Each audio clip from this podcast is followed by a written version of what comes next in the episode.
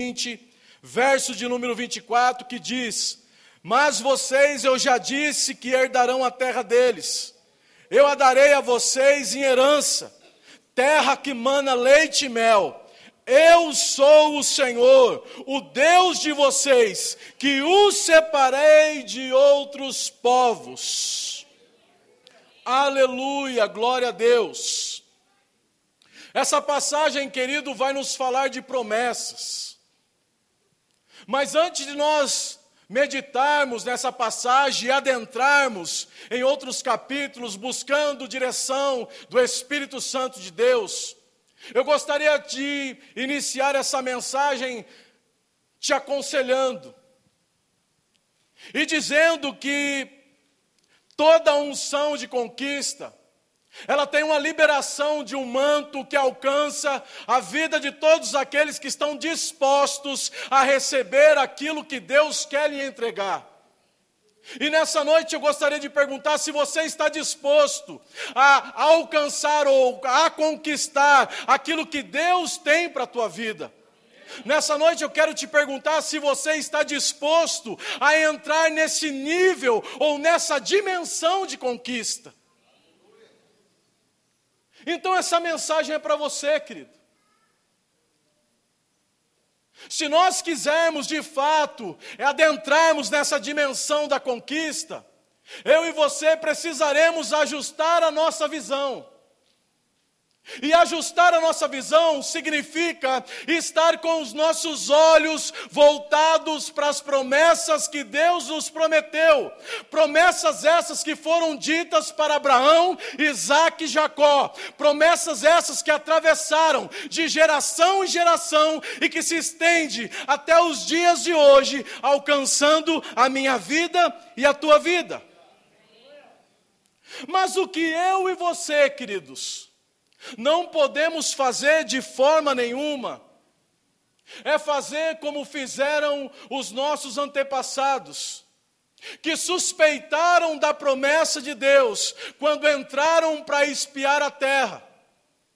E quando eles suspeitaram da promessa de Deus, eles pararam de olhar a promessa. E eles entraram lá e passaram a enxergar somente as dificuldades.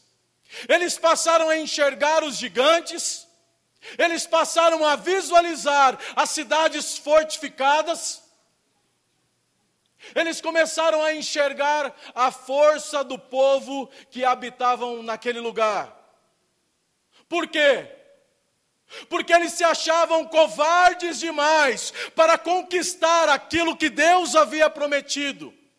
Eles se achavam pequenos diante das grandezas das promessas que Deus havia feito. E com isso, queridos, eles não entraram na dimensão da conquista. Eles foram lá, eles observaram a terra, mas naquele momento, pelo fato de eles estarem sendo guiados por aquilo que eles estavam vendo, eles estavam dispostos a abrir mão da promessa que Deus havia feito. Vamos entrar na palavra lá em Números, capítulo de número 13, nós vamos ver esse relatório.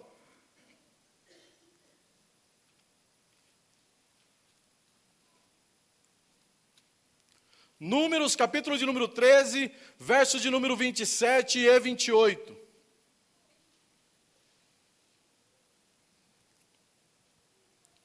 Está escrito assim: Relataram a Moisés e disseram: Fomos à terra que nos enviaste, e verdadeiramente mana leite e mel, e este é o fruto dela. O povo, porém, que habita nessa terra é poderoso, e a cidade muito grandes e fortificadas. E também vimos ali os filhos de Anak, ou os gigantes. Agora, analisando essa passagem, nós vamos ver que doze espias, eles foram enviados a espiar a terra. E dez desses doze espias só conseguiram enxergar as dificuldades. Eles só conseguiram enxergar os problemas, os desafios que a nova conquista iria lhe apresentar. E analisando esse texto, querido, eu percebo que esse tem sido um dos grandes problemas nos dias atuais. Este tem sido o grande problema no meio do povo de Deus. Sabe por quê? Porque a maioria de, de nós queremos alcançar as promessas de Deus. Muitos de nós queremos tomar posse daquilo que é sobrenatural, sendo guiado por aquilo que nós vemos. Esse é o grande problema. A única coisa que aquele grupo de pessoas conquistou, sendo guiado por aquilo que eles viam, eram passar 40 anos no deserto. Esse foi o território que eles conquistaram por ser guiados por aquilo que eles viam. O que eu estou querendo te dizer? Eu estou querendo te dizer que Deus te trouxe aqui nessa noite para te lembrar que você não foi chamado para ser guiado por aquilo que você vê, você foi chamado para andar por fé. Segunda Coríntios vai nos dizer isso, capítulo de número 5, verso de número 7. Visto que nós não andamos por fé, Oh, visto que nós andamos por fé e não por aquilo que vemos. Hebreus 10, 38 vai nos dizer que o justo viverá pela fé. Então, querido, continue crendo nas promessas de Deus, ainda que seus olhos estejam vendo gigantes ainda que surjam em meio aos caminhos os obstáculos. Eu quero te dizer que nenhum gigante é maior que o Deus que você serve. Eu estou aqui para te dizer, para te afirmar, que ainda aos teus olhos, que seus obstáculos pareçam ser impossível, para Deus é possível. O nosso Deus, Ele é poderoso e continua realizando grandes coisas em nossos meios. Deus não é homem para mentir, irmãos. Deus não é homem para mentir. Reflita no teu coração e me responda: qual foi o dia que Deus mentiu para você? Será que você pode responder essa pergunta? Qual foi o dia que Deus mentiu para você? Então, se Deus não mentiu, não existe razão para eu e você duvidarmos das promessas de Deus, para eu e você colocarmos em dúvida aquilo que Ele falou que nós iríamos conquistar. Por isso, continue crendo nas promessas de Deus. Continue crendo, queridos. Aqui nós estamos diante de uma passagem onde aquele povo ele foi conduzido ao deserto por infamar a terra, por desacreditar das promessas de Deus. E semana passada eu mencionei que aquela caminhada no deserto veio para trazer um tratamento para aquele povo. Aquele período de 40 anos veio para trazer humilhação, provação, para saber o que o povo tinha no coração e se eles realmente iriam obedecer os seus mandamentos. Agora nós vamos adentrar numa passagem que vem após isso. É o início das conquistas. Nós vamos começar a meditar agora não mais em Moisés, mas agora nós vamos começar a meditar acerca de Josué. Josué estava debaixo de uma unção de conquista. Josué vivia debaixo desse manto. Josué e Caleb foram os únicos que não enxergaram com os olhos naturais. foram os únicos que entraram na terra da promessa e puderam visualizar a promessa real.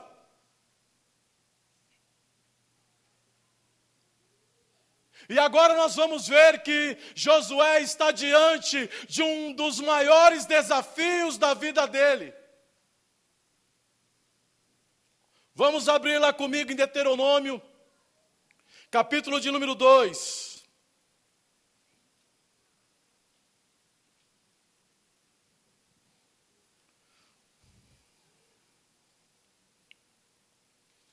Deuteronômio, capítulo de número 2, verso de número 24. Está escrito assim: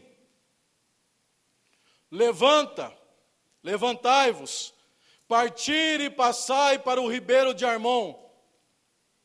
Eis aqui na tua mão, tenho dado a Seom, um amorreu, rei de Esbom, e a sua terra passa a possuí-la, e contente com eles em pelejar. Hoje começarei a meter o terror e o medo de ti aos povos que estão debaixo de todo o céu, e os que ouvirem a tua fama temerão diante de ti e se angustiarão. Aqui nós vemos Josué, Moisés é morto. O povo havia vivido 40 anos no deserto, 40 anos estagnado. Essa estagnação gerou o desejo de retroceder. Essa estagnação levou com que aquele povo tivesse uma visão limitada da conquista. E é sobre esses pontos que nós iremos meditar nessa noite. E aqui então Deus ele se apresenta a Josué e diz: Josué, atravesse o rio, porque a partir desse momento você entrará numa dimensão de conquista jamais vista. E nós vamos ver Deus dizendo a Josué: Josué, não temas. Josué, seja forte e corajoso. Então a primeira vitória que Josué teria que, que vencer é as suas fraquezas, é os seus medos. E depois? Depois ele teria que vencer o rei Seom de Esbom. Eu não sei se você sabe o significado de Seom, mas significa impetuoso, Esbom significa fortaleza. Josué estava diante de uma fortaleza impetuosa. E quando eu olho para esse significado, eu entendo que naquele exato momento se levanta um poder para impedir com que, que Josué alcance ou entre na dimensão da conquista. Josué agora está diante dos desafios. E eu quero te avisar, querido, que se você de fato quer conquistar aquilo que Deus tem para a tua vida, muitos gigantes se levantarão, muitos obstáculos se levantarão para tentar te impedir. Mas eu aconselho você, fique agarrado nas promessas de Deus porque Ele te prometeu. Ele te prometeu, querido.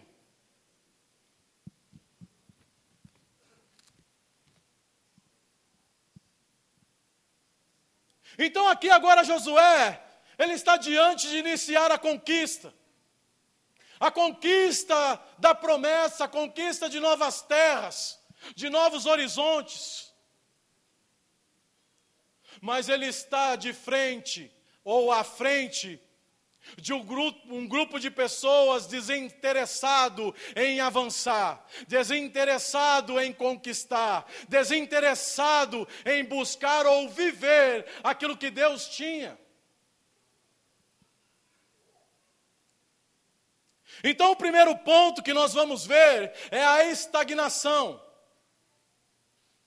Aquele povo, a palavra do Senhor vai nos dizer que aquele povo, ele viveu 40 anos no deserto. É muito tempo, querido. É muito tempo. E a palavra vai nos afirmar dizendo que esse povo não só andou no deserto, a estagnação fez com que esse povo ficasse dando voltas sobre os montes. 40 anos dando voltas. O que eu aprendo com isso? Existem muitas pessoas que vivem dando voltas, parece que não conseguem avançar. Dá três passos. Quando acha que vai superar e vai conquistar algo novo, quando ela, ela olha e analisa o contexto, parece que ela está inserida novamente nas mesmas lutas, nos mesmos desafios. Êxodo capítulo de número 2, verso de número 2, está, está escrito: Vocês já caminharam muito tempo em volta dessas montanhas, agora vão para o norte. E há algo interessante, querido, porque a tradução do monte pela qual eles estavam dando volta chama Seir. O significado de Seir é áspero. Então, ficar dando voltas e ficar lutando sempre as mesmas lutas não é bom para ninguém. Caminhar em torno das dificuldades não agrada a ninguém. De fato, ficar lutando as mesmas lutas é áspero, é dificultoso. E foi exatamente isso que aconteceu. O povo andava, o povo andava, mas não conseguia sair do lugar. Sempre vivendo debaixo de um deserto, seco, sombrio, tenebroso. Sempre sofrendo as mesmas coisas. E aí eu entendo, querido, que Andar em círculos é ruim. Quem fica muito tempo estagnado, quem fica muito tempo sem avançar, sem progredir, quem fica muito tempo sem almejar um padrão novo, melhor, começa a ser despertado no coração o desejo de retroceder. Talvez você entrou aqui nessa noite para buscar uma palavra de Deus. Talvez você tenha enfrentado essa luta há muito tempo. E Satanás tem soprado no teu coração, tá vendo? Olha para trás. Naquele tempo você era feliz e não sabia. Engano do inimigo. Porque o que Deus tem para a tua vida é muito melhor. Não caia nesse engano. Pelo simples fato de você não ter conseguido avançar. Talvez você não tenha avançado, porque até agora você tem andado pela sua própria vista e não andado visualizando as promessas de Deus. Então a estagnação vai fazer você olhar para trás. E foi exatamente isso que aconteceu com aquele povo. 40 anos no deserto e o que, que veio no coração deles? Olhar para a escravidão, olhar para o Egito, e achar que aquele período era um período bom. Então, se você, querido, quer avançar para conquistar aquilo que Deus tem para a tua vida, pare de andar por aquilo que você vê. Porque se você for andar por aquilo que você vê, você só vai enxergar os obstáculos. Se você ser guiado por aquilo que você vê, você não vai sair do lugar. Você vai andar, você vai andar, anos e anos vão se passar, e quando você entrar por aquela porta, parece que você está há 5, a 10, a 15 anos atrás, orando pelas mesmas coisas, buscando se libertar das mesmas coisas Então, se você quer viver algo novo da parte de Deus, se você quer conquistar territórios novos, saia desse lugar que você se encontra. Avance. Voltando para a mensagem. O segundo estágio que é gerado no coração daqueles que estão estagnados, sem avançar, é o desejo de olhar para trás. É o desejo de olhar para o Egito, e foi isso que aconteceu. O retrocesso. Vamos abrir lá em Números, capítulo de número 14.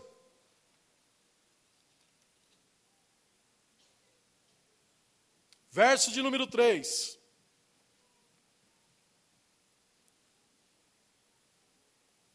O povo vai dizer assim: E por que nos traz o Senhor a esta terra? Para cairmos à espada? Para que nossas mulheres e nossas crianças sejam por presa? Não nos seria melhor voltarmos para o Egito? E dizia uns aos outros: Levantemos um capitão e voltemos para o Egito. O que, que Deus esperava naquele povo? Deus esperava encontrar naquele povo um padrão de fé genuíno, que os levasse a crer nas promessas, que levassem a ele desfrutar daquela terra deleitosa, que manava leite e mel. Depois de tantas maravilhas que Deus fez no Egito, os libertando daquele lugar, depois de ter sustentado aquele povo no deserto durante 40 anos, mesmo assim, aquele povo duvidou das promessas de Deus. E nesta noite, querido, Deus te trouxe aqui porque Ele quer encontrar no teu coração não a dúvida. Deus quer encontrar no teu coração esse padrão de fé genuíno que te leva a dar o segundo passo diante daquilo que os seus olhos não estão enxergando. Isso é andar por fé. É isso que Deus quer enxergar em você.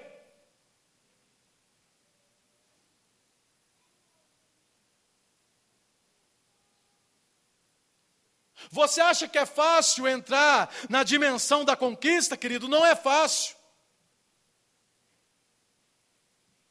A própria palavra que eu mencionei em, 10, em Hebreus 10, 38, ela menciona isso. Aquilo ali não é nenhuma repreensão da parte de Deus, é um aviso, dizendo: o meu justo viverá pela fé. E se ele retroceder? Se ele retroceder, eu não me alegrarei nele. São as palavras do nosso Deus, querido.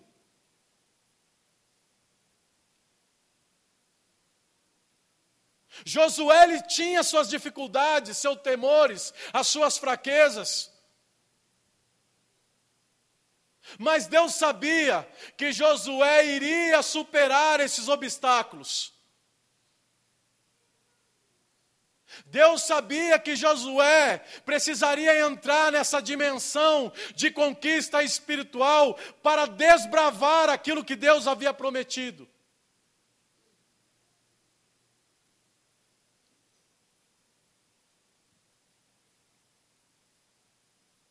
Então o povo estava estagnado, o povo teve o desejo de retroceder, E pelo fato deles quererem ser guiados por aquilo que eles viam, eles tinham uma visão limitada. Por que a visão limitada? Porque a palavra do Senhor vai nos dizer, mesmo sabendo que a fortaleza impetuosa estava diante deles, o impedindo eles de avançar para conquistar aquilo que Deus havia prometido, por ter essa visão limitada, eles vão querer fazer um acordo com o inimigo.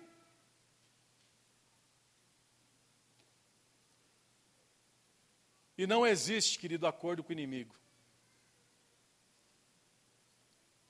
Vamos voltar lá em Deuteronômio, capítulo de número 2.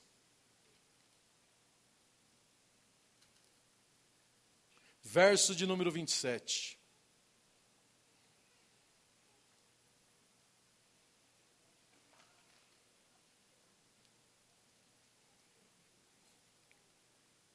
Está escrito assim: Deixa-me passar pela tua terra Somente pela estrada irei, não me desviarei nem para a direita e nem para a esquerda.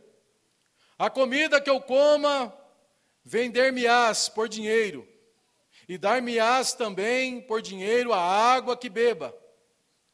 Tão somente deixa-me passar a pé, como fizeram comigo os filhos de Esaú que habitaram em Seir e aos Moabitas que habitavam em Ar, até que eu passe o Jordão, a terra que o Senhor nosso Deus nos dá.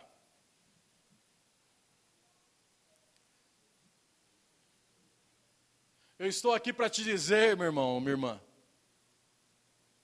que aquele que que tem que quer conquistar algo de Deus não tem meio termo é vencer ou vencer. Não tem como nós fazermos um acordo para o inimigo. Não tem como você assinar o contrato, porque a partir do momento que você assina o contrato, ainda que ele te deixe você caminhar, e você ache que você está caminhando rumo à promessa de Deus, no final do contrato, com as letrinhas minúsculas que você não consegue enxergar, vai estar escrito assim: e no final do percurso, eu entrarei para roubar, matar e destruir. E seu estágio estará sete vezes piores quando ele iniciou o contrato comigo. Então não existe como nós firmarmos um contrato com o inimigo, porque as consequências são terríveis, são dolorosas muitas vezes irreversíveis. Então nós precisamos, querido, ficar com os nossos olhos voltados para a promessa. Se você quer vencer, se você quer conquistar novos territórios, você precisa ser destemido, você precisa ser destemida no Senhor. E o Senhor irá te honrar. E nessa noite, eu quero ser um Caleb na tua vida. Josué e Caleb foram os únicos que estavam debaixo dessa unção, dessa unção. E quando aqueles espias começaram a contaminar o povo, dizendo: Olha, ali eu vi gigantes, ali existem cidades fortalecidas, olha, o povo que mora na terra, naquela terra é muito forte. Mas Caleb, ele vai se levantar, querido. E o que, que Caleb ele vai fazer?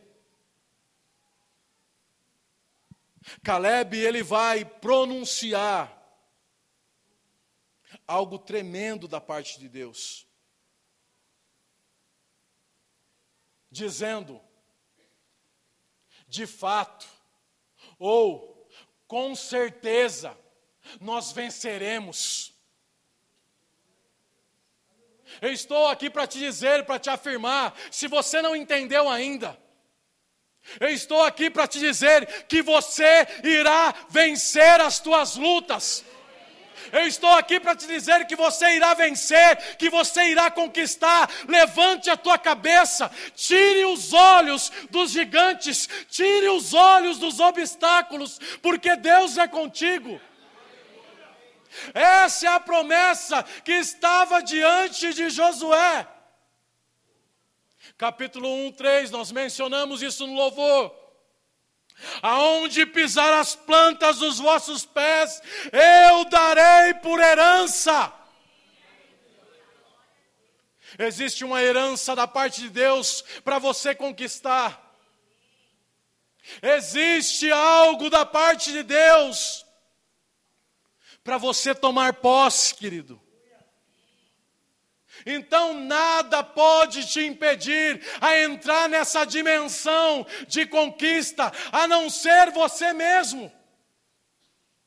Então levante a cabeça, continue com seus olhos fixados nas promessas de Deus, porque Deus te fará mais que vencedor. Será que você pode crer? Será que você pode crer nisso? Nós já estamos finalizando, querido, porque o tempo já, já avançou e nós queremos orar por você. Nós queremos derramar sobre a, sobre a tua vida essa unção. Essa unção que te levará além daquilo que os seus olhos possam, possam ver. E nós iremos declarar sim na sua, na sua vida, que as muralhas irão cair por terra. Nós iremos declarar sim sobre a tua vida, que você e a tua casa servirão a Jesus. Eu quero te dizer e declarar sim sobre a tua vida, que um novo tempo da parte de Deus chegou para você. Nós iremos declarar, meu Deus, um ministério sobre tua vida. Nós queremos ministrar a cura, nós queremos ministrar a libertação. E nessa noite, querido, a fortaleza impetuosa vai cair por terra. Porque Deus prometeu. Enquanto o ministério de louvor vai preparar um, um louvor, eu já quero te pedir para vocês se levantando, querido.